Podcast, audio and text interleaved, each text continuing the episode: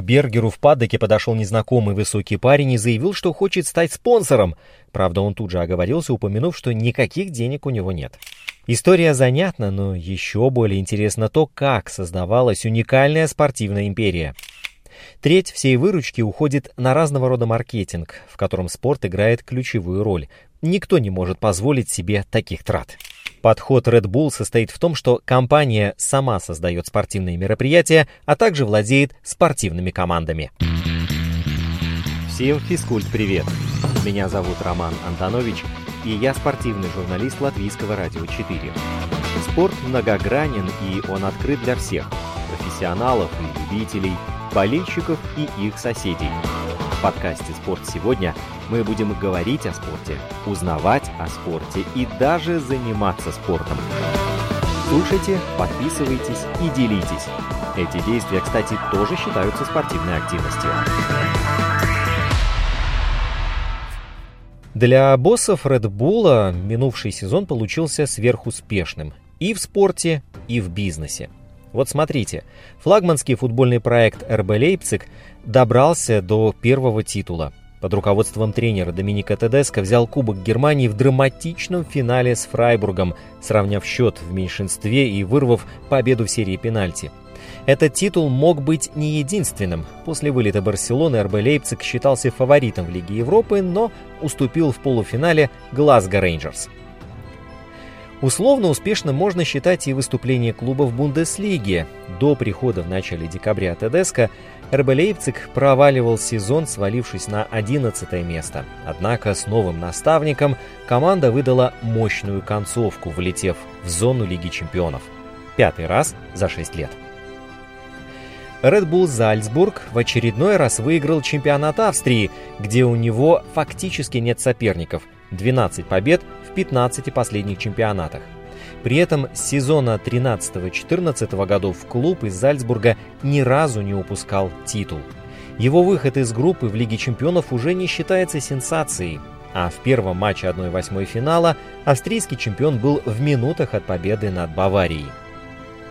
В Формуле-1 гонщик Red Bull Макс Ферстаппин прервал гегемонию Мерседеса, впервые став чемпионом мира – на Олимпийских играх в Пекине шесть спортсменов, рекламирующих бренд, завоевали золотые медали в пяти различных дисциплинах. Среди них и американо-китайская фристайлистка и фотомодель Айлин Гу, возможно, ярчайшая спортсменка игр. Успехи в бизнесе тоже впечатляют. В 2021 продажи энергетического напитка по всему миру выросли на 24%. На четверть выросла и выручка. Это позволит акционерам, австрийскому бизнесмену Дитриху Матешицу и его таиландскому партнеру Челерму Ювидье разделить между собой около полутора миллиардов евро дивидендов. Но в совокупности еще больше денег получат тысячи людей, вовлеченных в спортивные проекты Red Bull. От звезд спорта до любителей, от спортивных менеджеров до организаторов самых разнообразных соревнований под эгидой австрийской компании. Red Bull – один из самых щедрых спонсоров в спорте. Эта компания выделяет крупнейший процент от суммы выручки, если сравнивать с другими инвесторами, тратящими на продвижение бренда в спорте. Вложения Red Bull сопоставимы с затратами значительно более крупных компаний, таких как Adidas, Nike, Coca-Cola и PepsiCo. Кроме того, Red Bull не ограничивается рекламой или прямыми спонсорскими контрактами со спортсменами и клубами. С самого начала компания использует уникальную маркетинговую модель, смысл которой заключается не только в партнерстве с организаторами чемпионата мира по футболу и Олимпиад, но и в создании собственных соревнований под эгидой и на деньги Red Bull.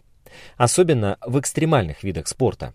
Подобный подход обеспечивал компании более масштабную и полную маркетинговую коммуникацию с потребителями – Организованные компании соревнования, будь то экстремальные прыжки со скал в море или контактные гонки на коньках по ледяному желобу, всегда превращаются в масштабные фестивали-вечеринки, которые полностью ассоциируются с Red Bull и ни с каким другим брендом. История их занятна, но еще более интересно то, как создавалась уникальная спортивная империя. Началась эта история летом 1985 года. Ожидая в паддоке начала Гран-при Австрии, 25-летний автогонщик Герхард Бергер находился в весьма подавленном настроении. И дело было не только в волнении перед первой в карьере гонкой Формулы-1 на домашнем автодроме. Бергер в тот день размышлял о весьма неопределенных перспективах дальнейшей карьеры.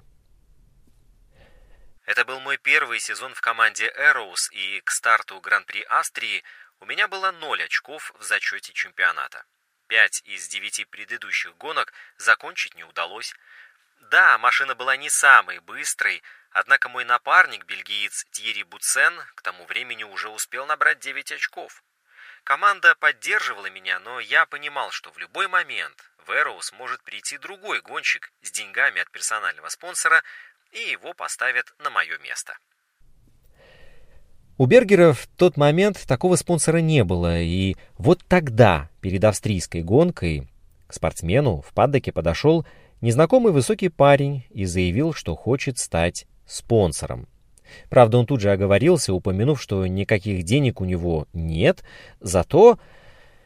Зато есть идея нового продукта, который наверняка принесет миллионы и лицом которого должен стать именно этот пилот. Тогда даже в качестве аванса замаячила сумма в 10 тысяч долларов, что даже по тем временам было смехотворными деньгами.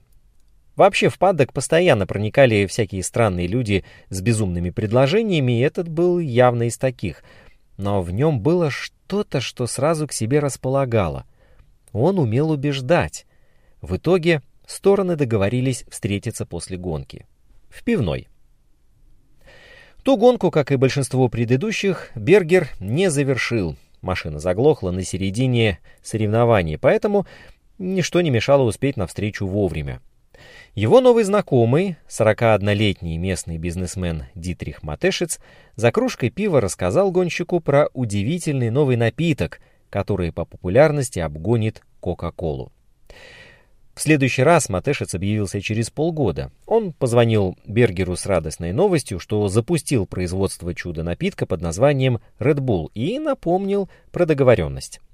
В 87-м, уже выступая за Феррари, я выиграл две последние гонки сезона в Японии и Австралии, и оба раза я брал на подиум банку Red Bull, вспоминает Бергер. Берни Эклстоун был вне себя от ярости – ведь у него был подписан эксклюзивный контракт с производителем шампанского, но в те годы гонщики могли дерзить и игнорировать больших боссов. В те годы Бергер и представить себе не мог, что его чудаковатый партнер спустя пару десятилетий станет одним из главных действующих лиц в королевских автогонках, а его компании, у которой в 1985 году не хватало денег, чтобы разместить логотип на гоночном шлеме, будут принадлежать целых две команды Формулы-1. Red Bull, четырехкратный обладатель Кубка конструкторов, и Альфа Таури, которую воспринимают как фарм-клуб. А гоночную трассу Остеррайхринг, в падоке которой тогда встретились Бергер и Матешец, переименуют в Red Bull Ring в честь газированного напитка, в который так верил австрийский бизнесмен. А теперь чтобы совсем была ясна картина, нужно сделать большущий шаг в сторону, но это того стоит. Идея бодрящего напитка, а именно эта концепция легла в основу Red Bull, конечно, не ноу-хау Матешица. Еще в 1860-х настоящий фурор на рынке произвели напитки с добавлением экстракта листьев коки – аналога того, что мы сегодня знаем под названием кокаин. И первым бестселлером на рынке стало так называемое вино Мариани, названное по имени изобретателя, корсиканского фармацевта Анджело Мариани. Собственно, это не было вином в современном понимании. Оно представляло из себя смесь дешевого бордо, бренди, сахарного сиропа и экстракта листьев коки. На бокал 100 мл в оригинальном рецепте приходилось 21 мг кокаина. Напиток изначально позиционировался как лекарственное средство от широкого спектра болезней, от насморка до ожирения и депрессии. Впервые в продаже вино Мариани появилось в 1863 и сразу набрало популярность во Франции, а затем и в США. Известно, что поклонниками напитка были писатели Эмиль Золя, Александр Дюма, Жюль Верн, изобретатель Томас Эдисон. На рекламных постерах чудо-средства размещали портрет римского папы Льва XIII, тоже большого поклонника этого напитка. На волне успеха французского снадобья американский фармацевт Джон Пембертон разработал свою версию напитка. Убрал из него алкоголь, но добавил экстракт из африканских орехов кола. Так появилась Кока-Кола, главный безалкогольный напиток в мире. Однако в начале 20 века экстракт листьев коки признали наркотиком. Производителям бодрящих напитков пришлось убирать их из рецептуры, что, разумеется, сказалось на эффекте. И если Coca-Cola нашла замену и сохранила потребителей, то производство вин Мариани просто прекратилось. Новая история энергетических напитков началась в начале 60-х годов 20 века в Японии. С конца 50-х страна восходящего солнца переживала невиданный экономический подъем, названный японским экономическим чудом и выведший страну на второе место в мире по экономической мощи. Причиной стали структурные реформы после завершения Второй мировой войны. Но подобный рывок требовал максимальных затрат от рядовых японцев на производстве и в офисах. На фоне всеобщего трудового энтузиазма популярность набрал напиток липовитан-Д на основе таурина, аминокислоты, вызывающей возбуждающее действие. Таурин содержится в тканях большинства живых организмов, и название получил от латинского слова «таурус», то есть «бык», так как впервые был синтезирован из желчи этого животного. С помощью липовитана японцы могли на несколько часов продлевать рабочий день. В конце 60-х богатеющие японские фирмы разместили производство в странах Юго-Восточной Азии с более дешевой рабочей силой – на свои заводы японцы завезли и липовитан, чтобы местные рабочие тоже могли заряжаться необходимой для долгих смен энергией. Японские энергетические напитки пользовались особенным спросом в Таиланде, поэтому спустя некоторое время после их появления на местном рынке тайские бизнесмены создали свои аналоги. Одним из них был 45-летний Чаляо Ювидья, выходец из семьи бедных китайских эмигрантов – он начинал как владелец небольшой аптеки в Бангкоке, но расширил бизнес, основав фармацевтическую компанию TC Pharmaceuticals. Она производила главным образом товары для личной гигиены – крем, мази, шампуни, зубную пасту и так далее. Чалео немного изменил рецепт липовитана, а именно подсластил, чтобы подстроиться под вкус местных жителей. Свой продукт он назвал – Кратинг Даэнг — красный бык, изобразив на этикетке двух сошедшихся в схватке индийских бизонов красного цвета на фоне желтого солнечного диска. Напиток он продвигал среди сельских жителей и дальнобойщиков, потому что денег на рекламную кампанию, которая позволила бы конкурировать в больших городах, не было. Тайским крестьянам новый напиток понравился и зашел, как говорится – Выбор названия и рисунка на этикетке тоже оказался удачным. У жителей деревень бизоны имели священный статус. Они были персонажами многочисленных сказок и мифов. В общем, красный бык позволил TC Pharmaceuticals сверкнуть на рынке. Она даже получила лицензионные контракты с крупными европейскими производителями гигиенических товаров, которые хотели выйти на перспективный рынок Таиланда. Одной из таких компаний была немецкая Blendex – производитель популярной зубной пасты. В 1984 году в Таиланд прибыл директор по международному маркетингу Blendex Дитрих Матешец.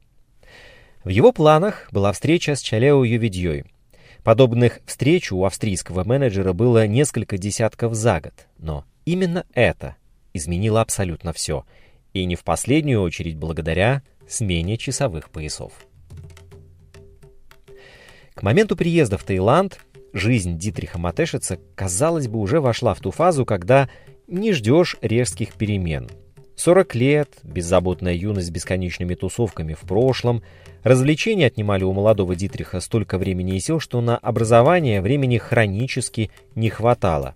Его учеба в Венском университете, где он постигал основы маркетинга, растянулась на целых 10 лет. Но к 30 Дитрих взялся за ум – Устроился на работу сначала в Unilever, Потом оказался в Якобс Кофе, и в 33 года он возглавил отдел международного маркетинга Blendex. Карьера шла по накатанной, хорошая зарплата топ-менеджера, домик в пригороде Зальцбурга и ничего, казалось бы, не предвещало, как вдруг случилась та самая командировка в Бангкок.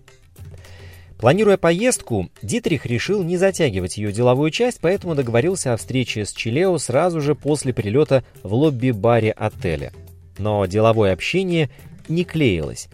Матешица накрыл жесткий джетлаг, который вырубал прямо во время разговора с партнером. Ювидья заметил это и предложил попробовать крадинг-даэнг, чтобы прийти в себя. Испытанное средство не подвело. После одной бутылочки Матешец ожил, будто и не было многочасового перелета. Эффект произвел на него колоссальное впечатление. Такое, что, вернувшись домой, Дитрих уволился с работы, собрал все накопления, взял кредит и вернулся в Таиланд, чтобы договориться с Чалео о совместном бизнесе, выводе таиландского энергетика на европейский рынок. Это не было спонтанное решение – Просто я ощущал, что уперся в потолок, и что то, как я живу, это не то, о чем я мечтал. Вспоминал Матешец много лет спустя. Все, что я видел в жизни, это одинаково серые самолеты, одинаково серые костюмы, одинаково серые лица. Все гостиничные бары выглядели одинаково, как и женщины в них. И я задавался вопросом, неужели я действительно хочу провести остаток жизни так же, как я прожил предыдущее десятилетие – нет, я этого не хотел. Дитрих и Челео вложили в новый бизнес по полмиллиона долларов, получив одинаковые доли, но договорились, что вся работа по выходу в Европу будет на Дитрихе, а его таиландский партнер обеспечит производство на месте. Матешец настолько верил в успех, что даже не внес никаких изменений. Он оставил прежний логотип и рецепт, разве что сделал напиток газированным – а еще он перевел название с тайского на международный английский. Так получился Red Bull. И решил продавать напиток не в стеклянных бутылочках, а в алюминиевых банках. Их дизайн разработал его школьный приятель Йоханнес Каснер, управлявший рекламным агентством во Франкфурте. Он же придумал и рекламный слоган, который с тех пор остался неизменным. У Матешица совсем не было денег, чтобы заплатить Каснеру, и он договорился, что в счет оплаты просто сделает несколько рекламных текстов для его агентства. Следующей проблемой для Red Bull стало разрешение на продажи. Подобные продукты просто отсутствовали на рынке, и потребовалось около двух лет, чтобы собрать все необходимые бумаги и пройти все лабораторные испытания в Австрии. На других рынках, во Франции, Германии, Великобритании и США – этот процесс занял еще больше времени. Незадолго до запуска в Австрии Матешец протестировал проект на профессионалах. Он ведь сам был маркетологом, поэтому нанял одну из крупнейших международных маркетинговых компаний Agilvi. «Это была катастрофа», — вспоминал потом бизнесмен. «Они просто камня на камне не оставили от продукта. Им ничего не понравилось. Ни вкус, ни логотип, ни название, ничего. Их вердикт – это невозможно будет продать. У меня просто земля ушла из-под ног. Но отступать было уже поздно. Эксперты, вынося приговор, опирались на свое понимание рынка и потребностей европейских потребителей. К тому же они указывали, что если для азиатов важно держать себя в тонусе, чтобы хватило сил на работу с раннего утра до поздней ночи, то для европейцев – Сверхнормативная работа скорее зло, чем добродетель. У нас просто не было ни малейшего повода считать, что людям нужен напиток, который на вкус хуже, чем Кока-Кола, поставляется в меньшей по объему банки, а стоит дороже.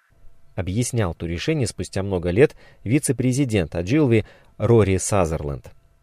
Но Матешец настаивал, что потребление его напитка в Европе будет иметь иную цель. Потребители станут пить Red Bull – чтобы им хватило сил не на работу, а на развлечения и занятия спортом. Именно спорт с самого начала стал для Red Bull основным каналом маркетинговой коммуникации. Для меня это было естественно. Я с 20 лет был в тусовке, которая практиковала то, что сейчас называется экстремальными видами спорта. Большинство чемпионов Австрии в этих видах были моими личными друзьями, и мы проводили время вместе, катаясь на горных велосипедах, виндсерфинге, сноуборде, горных лыжах. Вспоминал Матешец. Подобный подход использовал и Кратинг Дайнг в Таиланде. Напиток был постоянным спонсором турниров по муай-тай, однако Подход Матешица был глобальнее. Так на горизонте замаячила Формула-1. Договоренность с гонщиком Формулы-1 Бергером – первый спортивный контракт Редбула, сказалась любовь Матешица к спортивным машинам и гонкам, а также спонсирование экстремальной эстафеты Dolomitenmann, проводимой в окрестностях родного для Матешица города Линц в Доломитовых Альпах. Эстафету эту придумал знакомый Матешица, профессиональный горнолыжник, участник Олимпиады в Лейк-Плэсиде Вернер Грисман. Соревнование состоит из четырех этапов. Забег в гору, дистанция 12 километров и перепад высот около 2 километров. Параглайдинг, горный велосипед, дистанция 27 километров, перепад высот почти полтора. И водный слалом на байдарке, который стартует с прыжка в реку с 7-метровой рампы, а дальше преодоление порогов на горной реке Иссель. Организаторы называют эту гонку самой экстремальной эстафетой в мире. Так вот, спонсирование Доломитенмена задало формат, который Red Bull расширял и совершенствовал на протяжении всего существования компании. Но до совершенствования могло и не дойти, ведь Первые два года после запуска, в 87-м, продажи Red Bull в Австрии шли не слишком хорошо, а затраты на маркетинг съедали все доходы Матешица. К 90-му году он был в минусе на миллион долларов. Однако на третий год ему все же удалось достучаться до потребителя. На самом деле у Дитриха не было денег на дорогую телерекламу. Поэтому что он сделал? Он переключился на так называемый баз-маркетинг, в простонародье сарафанное радио. Матешец нанимал студентов, которые разъезжали по кампусам университетов и местам скопления модных баров и дискотек на мини-купере с огромной банкой Red Bull, закрепленной на крыше, и бесплатно раздавали напитки всем встречным. Одновременно Red Bull тоже бесплатно поставлял брендированные холодильники для напитков в модные и молодежные места. И вскоре бармены обнаружили, что этот малоизвестный лимонад в странной банке просто машина для зарабатывания денег. Получив, наконец, лояльную аудиторию, Матешец приступил к главному маркетинговому плану, который должен был глобально связать бренд и экстремальный спорт. Первое масштабное соревнование, которое организовал Red Bull – это чемпионат самодеятельных летательных аппаратов Red Bull Flugtag, которые провели в 1991 году. Правда, на спорт в классическом понимании этого слова это было мало похоже. Участники выставляли на старт экстравагантного вида аппараты, которые запускались разбегом пилота с рампы и приземлялись в воду. Задача — преодолеть как можно большее расстояние. Действующий рекорд составляет более 78,5 метров. Но рекорды здесь не главное. Все это напоминало такую веселую вечеринку, обильно украшенную логотипами напитка. Смешная картинка запуска нелепых аппаратов всегда привлекала телевидение, и Red Bull получал бесплатную рекламу. После успеха первых флюктаков в Австрии компания переключилась на другие страны. После успеха комичных прыжков в воду Red Bull было уже не остановить. Компания организовывала десятки собственных соревнований в самых разнообразных дисциплинах. От BMX до брейкданса, от киберспорта до паркура, от сноуборда до каякинга. В этом и заключалась идея Матешица. Но есть еще одна вещь, чем Red Bull отличается от обычных спонсоров спорта – Треть всей выручки уходит на разного рода маркетинг, в котором спорт играет ключевую роль. Никто, никто не может позволить себе таких трат. У Coca-Cola на маркетинговые расходы 8,4% от выручки. У Nestle 7,9%. 4,8%. У PepsiCo 4,4%. Но ключевое отличие Red Bull от перечисленных конкурентов заключается в том, что сама она ничего не производит, кроме, собственно, маркетинга. Как так? Дело в том, что у Red Bull никогда не было собственных заводов. От идеи экспорта из Таиланда Матешец отказался в самом начале пути. Гораздо выгоднее оказалось разливать напиток на крупном австрийском соковом заводе. Туристическим агентством Red Bull управляет сторонняя компания. Одежда под брендом Alpha Tauri производится сторонним производителем, а двигатели, которые приводят в действие их гоночные болиды Формулы-1, строит Honda. Просто у Red Bull принципиально иная маркетинговая стратегия. Классический подход к рекламным инвестициям, в том числе в спорт, заключается в том, что компания платит деньги организаторам соревнований, спортивным клубам и спортсменам за размещение логотипов на счетах, упоминания в соцсетях и так далее. То есть несет прямые затраты, которые должны отбиваться за счет роста популярности, засвеченного в такой интеграции бренда, что ведет к росту его продаж и повышению лояльности потребителя. Подход Red Bull состоит в том, что компания сама создает спортивные мероприятия, а также владеет спортивными командами. Это требует гораздо больших затрат, чем обычное спонсорство, но при этом решаются сразу две задачи.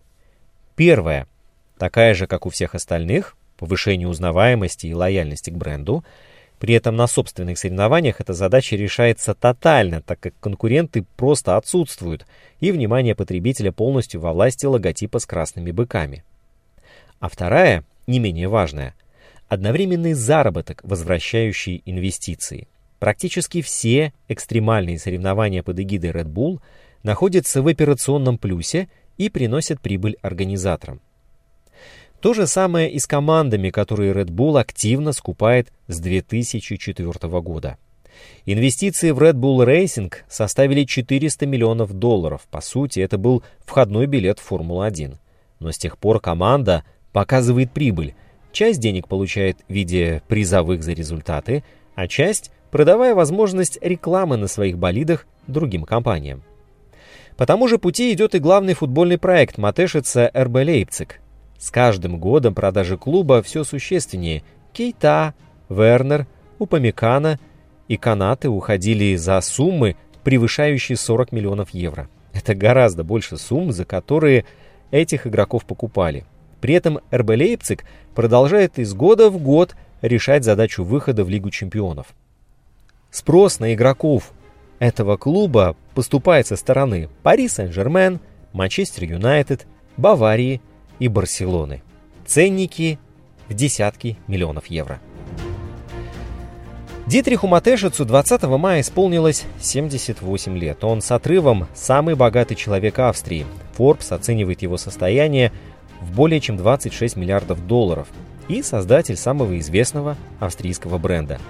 Его знаменитый земляк Арнольд Шварценеггер, они родились в соседних городках в часе езды, и Матешец на три года старше – считает, что причина успеха Дитриха в более широких взглядах на мир, чем у большинства австрийцев. Проблема австрийцев в том, что они живут в маленькой стране, поэтому в большинстве случаев не могут мыслить глобально. Когда ты живешь в Америке, с этим проще, а в Австрии твое восприятие мира сужается. Но Дитрих перешагнул через это, не переезжая в Америку, как это сделал я. Он поразительный человек и смелый бизнесмен. Дитрих не был публичным человеком при жизни. Зато он был очень энергичным, и он искренне обожал спорт. Он страстно любил Формулу-1. Он мечтал о своей команде в F1, и да, ему удалось воплотить свою мечту, даже в двух экземплярах. Он предоставил отличные возможности как молодым, так и опытным. Он верил в своих подопечных, гонял их, не давал расслабиться и в то же время поддерживал. Дитрих Матешиц – человек, который в своем статусе бизнесмена оставался преданным спорту до самого конца. Инстаграм подкаста «Спорт сегодня» at lr4sport. Домашняя страница радиоканала lr4.lv, страница в Фейсбуке «Латвийское радио 4». Слушайте, подписывайтесь и делитесь. Мы с вами скоро встретимся вновь.